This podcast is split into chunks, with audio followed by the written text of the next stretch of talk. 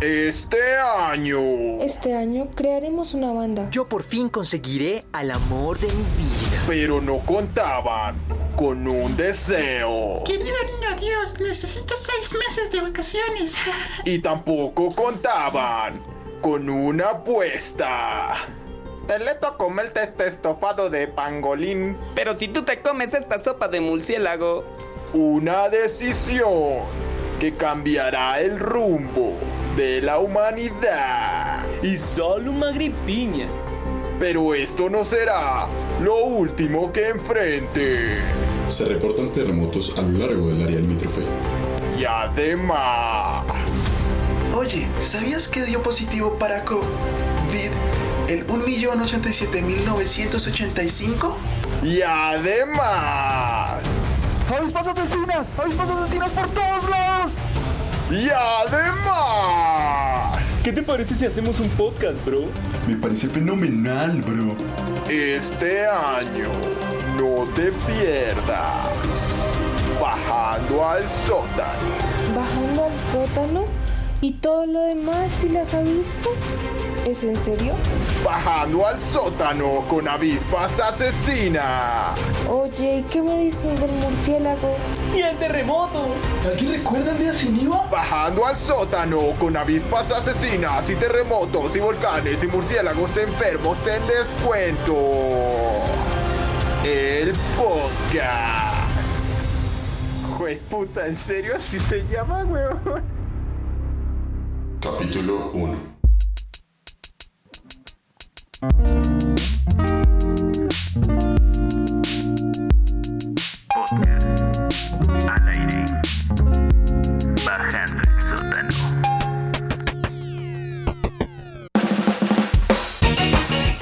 Chicos, ¿cómo van? Eh, estamos aquí directamente desde el sótano en este primer episodio del podcast que se llama Bajando al sótano. Eh, les habla Nachito Suárez y estoy aquí con los parceros Santi, el perro Sax y David Chucu. Los dejo con Santi. Eh, ya, haga el perro. Bueno, queríamos agradecerle a todas las personas que escucharon el capítulo cero de este podcast y lo que se viene, pues es ya el capítulo uno con la banda Polizón. Quiero aclarar que hemos iniciado tarde la grabación, ya que el señor David Niño, alias Chucu, estaba cuidando a la Sugar y como que dicen así a las abuelas, eso creo. Eh, y ahora los dejo pues con con Chucu y sus retrasos. Bueno, gracias Santi, gracias por esa presentación. Abuelita, si oyes esto, pues yo creo que tú sabes que no, que estaba contigo, no con mi sugar. No, no, abuela, abuela, si oyes esto, quiero que en tu cuenta de Facebook digas que mi nieto estaba aquí. Bueno, pero ya sin más preámbulo, estamos aquí con unos invitados muy especiales, unos amigos, unos parceros y unos artistas y músicos sumamente impresionantes. Le, con ustedes, la banda Polison. Entonces, pues, voy a dejar aquí para que se presente cada uno. Yo creo que empecemos con Gerson Felipe. Gerson Felipe Salgado. Muchas gracias por pronunciar bien mi nombre. bueno, muchas, muchas, muchas gracias por, por, invitarnos al sótano colectivo. Estoy muy feliz de estar acá. Yo soy el guitarrista rítmico y el vocalista de la banda. Eh, no sé si me considere líder, pero pues podría decirse que un, todos somos líderes, pero yo soy un poquito más líder. Él es un poco más importante que el resto, ¿listo? No me dejen así sin risas ni nada, muchachos, que gonorrea. Buen dato, crack. Perdón. Continúen. 12 seconds later. ¿Aló? ¿Aló? Muchachos, Bueno, no sé si soy yo se le- o, se le cayó o el internet a- ha caído. Marica, me tocó cambiarme a, a datos porque tengo un problema con el wifi. Entonces ahorita que me estaban llegando todos los mensajes. Marica, la tercera es la vencida, no sé. Listo, démosle. ¿Otro intento, chicos? Sí, muchas gracias, Internet tercermundista. Muchísimas gracias. Muy buenas, eh, yo soy Gianparo Castagnetti, pues soy cofundador de Polison, baterista y el, bro- el bromista profesional de la banda también. No, eso, eso, es, men- eso es mentira, lo siento. Y pues sí, esa es mi función. Eh, yo soy Diego Alejandro Vera, yo soy guitarrista principal de la banda y yo me uní casi inmediatamente después de que Gerson y Jampa la fundaran. Aloha, yo soy Fernando Fernández, soy el bajista de la banda, también hago coros y soy la joven promesa de la banda. Bueno, y Alias, ¿Según, según quién? según los Oscar, él es Joaquín Phoenix. Es trabajo secundario a medio tiempo. Ajá, después de las 10 de la noche. Tengo varias Bueno, cosas que ahí, pero no quiero. bueno, muchachos, y Ey, es su podcast, es su podcast. Por ahora dejémoslo de ese tamaño que estamos empezando. Bueno, quiero, Bueno, quiero solo- también que también está Daniel García, que alias Tokio. Pues yo le digo Tokio, lo personal, no sé cómo le digan ustedes, chicos. Cuéntenos qué hace él. Él es el tecladista de la banda, él hace los coros y hace chistes malos también. Sí, reconozco los chistes. Eh, Reconocemos. listo, chicos. Entonces, no sé qué les parece si empezamos a ponernos como seriecitos con las preguntas que, que la gente quiere conocerlos, muchachos. Quiero saber un poquito más de ustedes. ¿Listo? Dele. De bueno, chicos, tres influencias de la banda. La idea es que esto sea rápido. Así sin pensarlo mucho. Pues yo digo Eh, que eh, los fabulosos Cadillacs, para empezar, Ah, lo- lo- los auténticos decadentes. Uh, pero. Y el cuarteto de Nos. Ah, pero mis perritos son re, re vieja escuela, weón. Claro que sí. Ajá. ¿Con qué la, la- Y, Germán, y Germán Molano. Señores, esto es, un, escuela. esto es un podcast serio. Por favor, no hay que burlarnos de ningún profesor de la facultad. ¿Qué les pasa? Ay. Bueno, Bueno, siguiente ¿Con qué va- pregunta. ¿Con qué banda les gustaría compartir escenario? ¿Podemos meter varias? no. no. hágale, hágale. Que eso está muy difícil. No, mentiras, me- unas cuatro, cuatro bandas, cuatro bandas. Una Vale. por persona. Conmigo sería Hola Bill, porque sí, Uf, los bien. amo. Yo creo que Juanes es como la cúspide del éxito. Sí, Juan es Bueno, y otra vez. otro. Juan es otra ¿Y vez, Juan Diego? es, Juan es dos veces. Uy, no, no sé. Acá como que todos somos fan de Juanes, güey, pero... Menos pero Yo soy el único que dijo Hola Bill, maldita sea. Bueno, sé. David y Juanes tres veces. Entonces, ¿ustedes tocarían ska punk con Juanes o cómo sería? Pues sí. Uy, ¿qué, qué canción de ustedes, de las, de las cuatro que están en el EP, tocarían con Juanes? Esa es una pregunta que acaba de surgir. Uy, eso sí está complicado. Yo digo que el tango. Ah, bueno, va. Sí, es que es que es complicado, ¿no? O sea, imagínate a la voz de Es que Juan. no No, me- eres para No me mí. imagino. No, Sí. Listo, aquí. No, pero el tango. Sí, el tango yo creo que le queda. Listo, siguiente pregunta. Bueno, eh, nosotros pues aquí en nuestro equipo de investigación de El Sótano descubrimos que una de las personas que influyó mucho con su disco fue el señor Solórzano, eh, que nosotros le decimos Solor Dios. Y pues nosotros queremos saber cómo, cómo se sintió trabajar con él, cómo se sintió sentir su hermoso cuerpo.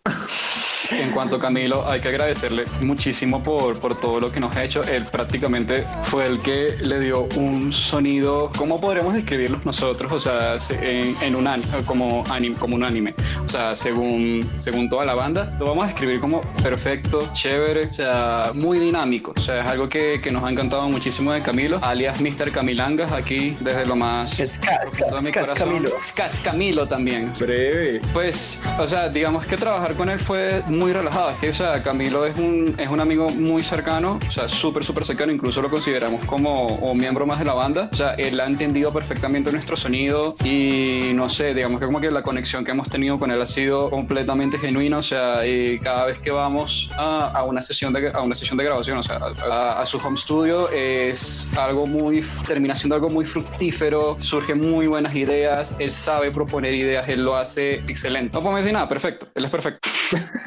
Así fue sentir su cuerpo. Exacto. Gay time. Listo. No homo, no homo. No bueno, homo. full homo, full homo, full homo. Ah, bueno, esto también tiene que ver con el tema de producción. ¿A qué retos se enfrentaron durante el proceso? Porque ya, ya sabemos que fue en parte home studio, pero ¿cómo, ¿qué tal fue el proceso?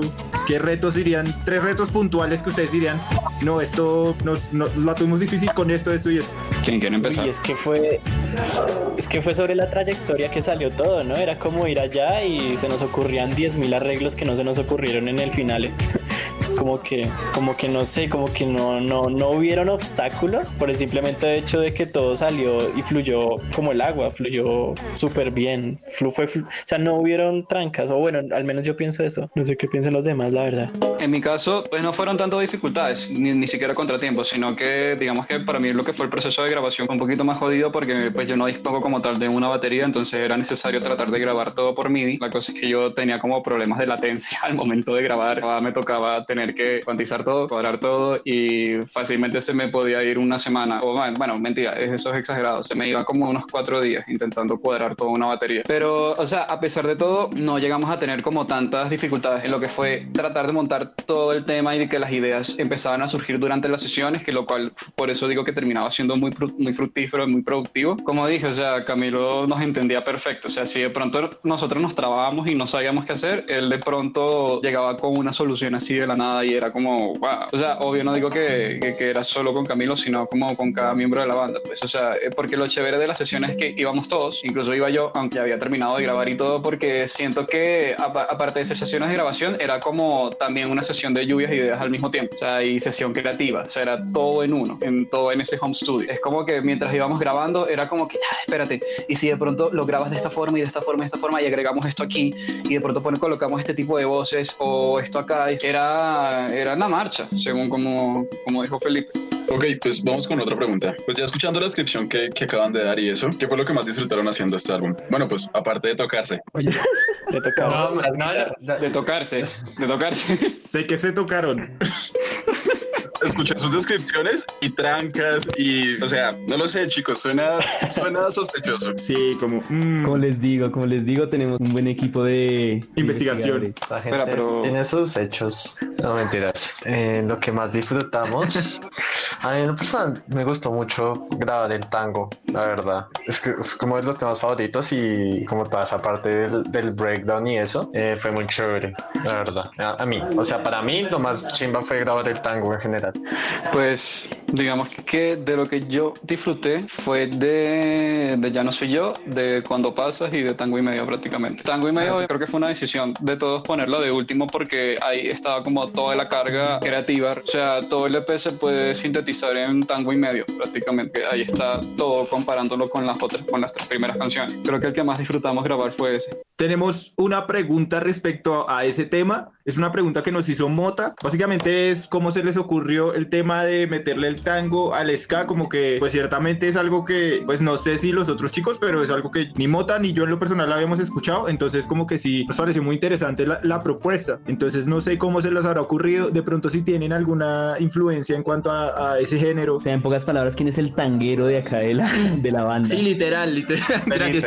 Felipe. Mándelo, Esa- Felipe. Esa, pregunta para Felipe. Sí, yo me acuerdo que cuando estábamos ensayando la canción por primera vez me miraron raro por ahí como unas cuatro veces en ese ensayo. Como que no lo asimilaban que íbamos a tocar un tango, pero que iba a seguir sonando a Polison. Pero pues así mismo con el tiempo como que la idea se fue dando. Esa canción salió, creo que iba a ser un tango, pero no para la banda, un tango para, pues por componer, por, par- por parche mío. Ok. Eh, pero con el tiempo como que dije, uy, pero, o sea, como que los ritmos del tango y el ska se comparten. O sea, pues el tango es más en el tiempo y el ska es el más en el contratiempo, pero de por sí no es tan trágico. Entonces, ¿qué hice? Pues como que la- el punto medio es la polka, ¿no? Entonces la polka como el punto medio entre los dos ritmos. Yo como que más o menos pensé por ahí. Entonces, de por sí la base es una polka y la voz es tango. Entonces de ahí sale. Oiga, el putas, weón, severo. O sea, en serio, a nosotros Sí, que nos gustó mucho eh, es- es- esa propuesta. Sí, tengo que admitir que esa es una de mis canciones. Bueno, la verdad es que a mí me gustaron todas. Pero mm, digamos que esa es como la más rara. Sí. Más elementos. Sí, lo hicieron muy bien porque digamos que todo el álbum tiene un concepto y no se sale. O sea, esa canción, a pesar de que tiene cosas nuevas, no, no se sale. Entonces, bien, muchachos, chévere. Chima. Bueno, vamos con otra pregunta. Yo quiero saber por qué eligieron No Eres para mí como concepto del EP y también quién está a cargo de las visuales. Eso nunca lo decidimos, la verdad. Creo que solo llegó. Yo creo que fue por eso, fue porque eh, fue la primera canción que grabamos y no sé, quedaba perfecto y a muchísima gente le gustó. Tema de popularidad. No, vamos a dejarlo de primero entonces. Y sí, no le, meti- no le echamos tanta cabeza, la verdad. Eh, las visuales era la otra pregunta, ¿cierto? Sí, sí, o sea, ¿quién estuvo a cargo de Sí. las visuales de...? Fue la, la hermana la hermana de Joaquín, fue la que se encargó de todas las visuales, que recomendado si la quieren contratar. El concepto visual del EP fue mi hermana, eh, Jenny Fernández. La puedes seguir en Instagram como arroba Green Eye Lab, como laboratorio de, de los ojos verdes. Ella desde el principio, cuando yo le empezaba a pasar los demos de lo que teníamos grabado, empezó a escuchar el EP y se le empezaban a ocurrir ideas de cómo nosotros podíamos llevar todo y al final fueron sus conceptos y sus ideas lo que utilizamos tanto para las visuales que tenemos en YouTube como para el Instagram de la banda. Supongo que también el color rosado fue invención de ella. Eh, ella no inventó el color, pero... No, no, me refiero a que agregarlo, agregarlo y tenerlo como de color. Demonios, maldita sea. Rosado no, es más bien como un tono de rojo. Es más bien rojo que otra cosa. Como una neón roja, rosada, sí entiendo, con, con el negro. Eso, eso fue todo de ella. Ella pensó esos colores Sí. muy bien. Y en el concepto de los espejos también. Todo eso, todo eso fue idea de ella. Oiga, no, súper, súper bacano. Queremos preguntarles, ya, esta es una de las últimas preguntas serias. Ya sabiendo todo el tema, tanto de la visual como lo musical, queremos por parte de ustedes tres aspectos que resaltarían del EP. Pues una de ellas podría decir que trae un, un sonido un poco nostálgico porque el EP en general es un homenaje a la tercera hora del ska de los años 80-90. Eh, o sea, una de esas cosas que le podemos traer un sonido cálido, nostálgico. Podría ser esa una de las características. Sí, eso es muy cierto. Eso está muy explícito en Ya no soy yo. De hecho, literalmente cita a los prisioneros. No sé si le hayan puesto cuidado a la letra, pero hay una partecita en que dice cantando canciones de los prisioneros a todo pulmón. Y es básicamente lo que dijo Jean Pablo. Otra característica yo creo se la vemos mu- mucho a Felipe, como ha logrado manejar ese- esa mezcla con los distintos géneros, pero manteniendo ese sonido de LP en general, el sonido nuestro. Falta otra característica. Sí. ¿verdad? ¿Tienen, sí, ¿tienen una más? Yo creo que pues yo estaba pensando en poner también como moderno, porque aunque sea en sí un homenaje a, a la tercera hora del ska, nosotros lo estamos poniendo a un contexto moderno completamente, o sea, para todo público. Sí, creo que Jean-Pierre tiene razón en eso, como que pues tengo amigos que en general no sé, no escuchan ska o punk o rock, pero si logramos traerlo un poco a la modernidad, entonces es relativamente fácil de digerir, sí. O hay mucha gente que de pronto yo no esperaba que le gustara, que le terminó gustando. Muy bien, chicos. Bueno, ahora vamos a una sección muy especial. Y ahora, las preguntas del público. Bueno, nos dice una fan de ustedes, Laura Rangel, eh, nos pregunta pues dos cositas. Dice, ¿cuándo van a sacar más música?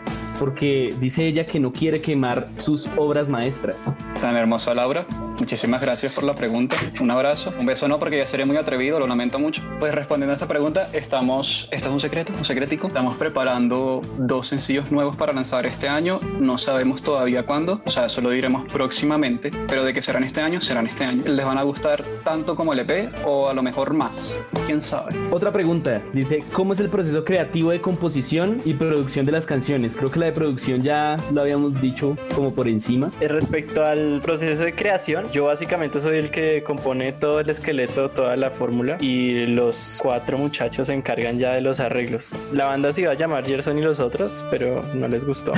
Entonces. También iba a ser Felipe, Felipe y los Gersons, pero bueno, ¿Y por qué esos nombres? ¿En qué se basaron? en, en, en- en Gerson. En Felipe. Chucu, lárguese, huevo. Hay otro, no, ya, ya, ya, lo siento muchachos, ya. El Sugar lo está llamando. Vamos con la siguiente pregunta del público. No hay más preguntas del público. Ahora vamos con las preguntas flash.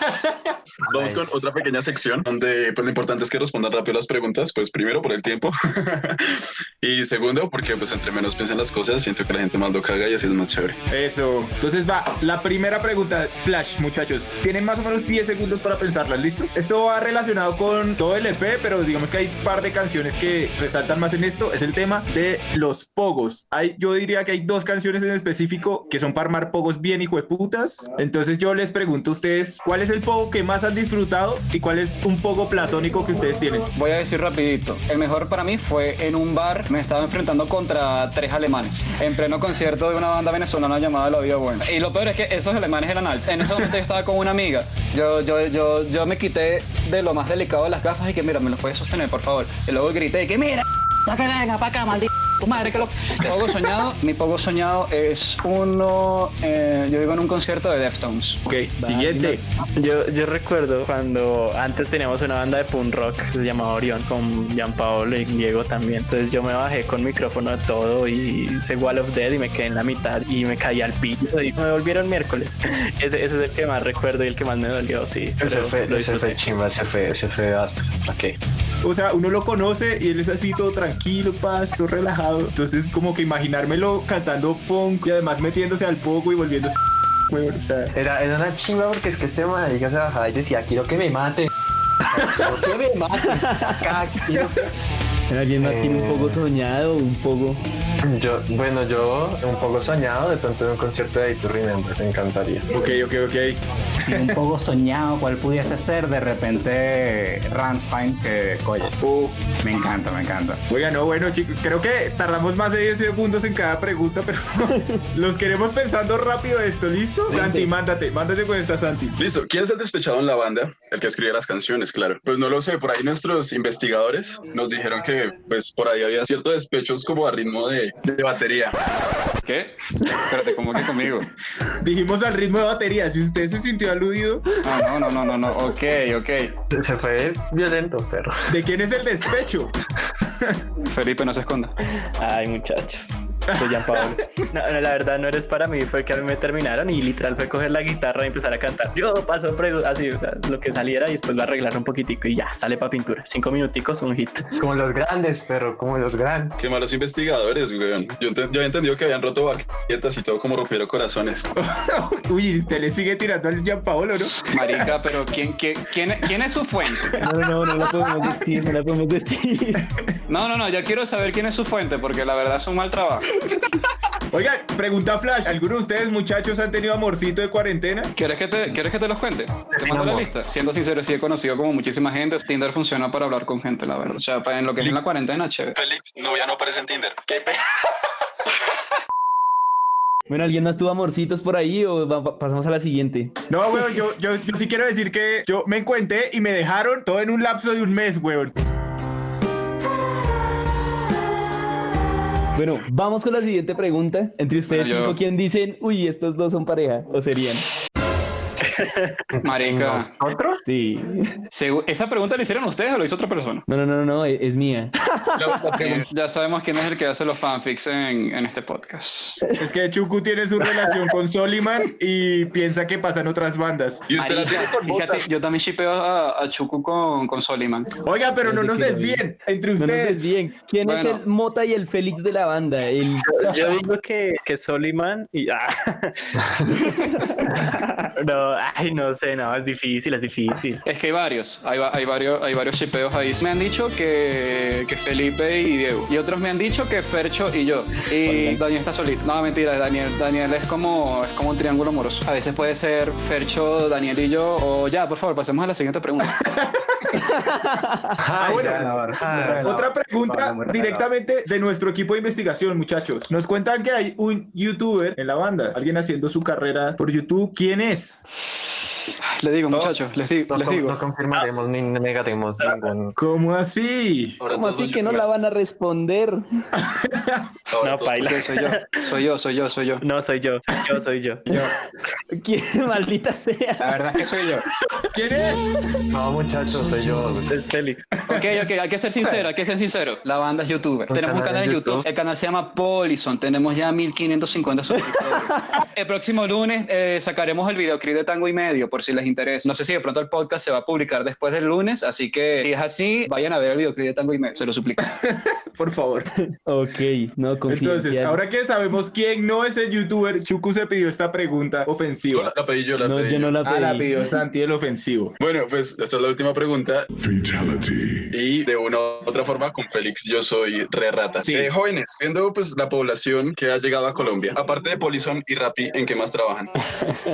Eh, ¿Eso lo muchachos, eh, espérense. No sé, para mí esa pregunta me parece como un poquito invasiva. O sea, la verdad, yo siento que debemos mantener como toda esa información confidencial. Y bueno, eh, o sea, no sé, vamos a dejarlo, vamos a dejarlo hasta ahí. ¿Quieren? OnlyFans. OnlyFans. Pues, OnlyFans. Entonces, aparte de YouTube, están en OnlyFans. Pues sí, o sea, yo, yo, yo, yo digo, yo digo que sí. Entonces, la mañana Polison, en la tarde Rappi y en la noche OnlyFans. ¿O cómo es el, cómo es el horario de sesiones? Espérense, esto yo no sé si, si otro miembro de la banda también tengo. O sea, eso, o sea, yo estoy promocionando. O sea, no voy a decirlo, pero con el humilde precio de 30 dólares al mes, yo le puedo decir cosas bonitas mientras le toco la bata. Bueno, chicos, sí. Lo siento, lo siento, que, lo siento, que me pasé. Les di una muestra gratis, lo lamento. Lo que me interesa, déjame tu contacto, por favor. Eh, chicos, esa fue la última pregunta. Una manera un poco extraña de concluir. la verdad. Sí, sí, sí. eh, lo podemos cambiar. Esto se va a editar, ¿verdad? It was at this moment that he knew. He fucked up. No, pero, pero igual, quiero que se tomen ese momentico de mencionar que, que este lunes van a sacar un video. Entonces, creo que es el momento de que lo digan. Bueno, muchachos, eh, bueno, para el quien esté interesado y al que les haya gustado el tango y medio, nosotros vamos a publicar el lunes un videoclip versión cuarentena, hecho desde casa, sobre tango y medio. Para que estén pendientes de las redes sociales, está, está arroba Polison Band, pueden buscar en Facebook como Polison. Además de eso, también estaremos publicando nuevo material pronto, muy pronto. Bueno, entonces ya con esta gran promoción finalizamos nuestro podcast. Muchas gracias a la gente que nos escuchó. Muchas gracias a los de Polison, chicos. Eh, severo. gracias por responder gracias. las preguntas. No, muchas gracias. Gracias por invitarnos. Gracias. Y ya, chicos. Hasta luego. En el próximo episodio.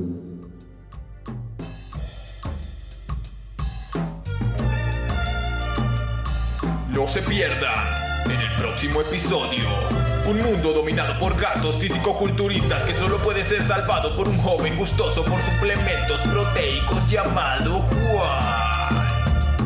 Eh, Proteínas Juan y los gatos musculosos.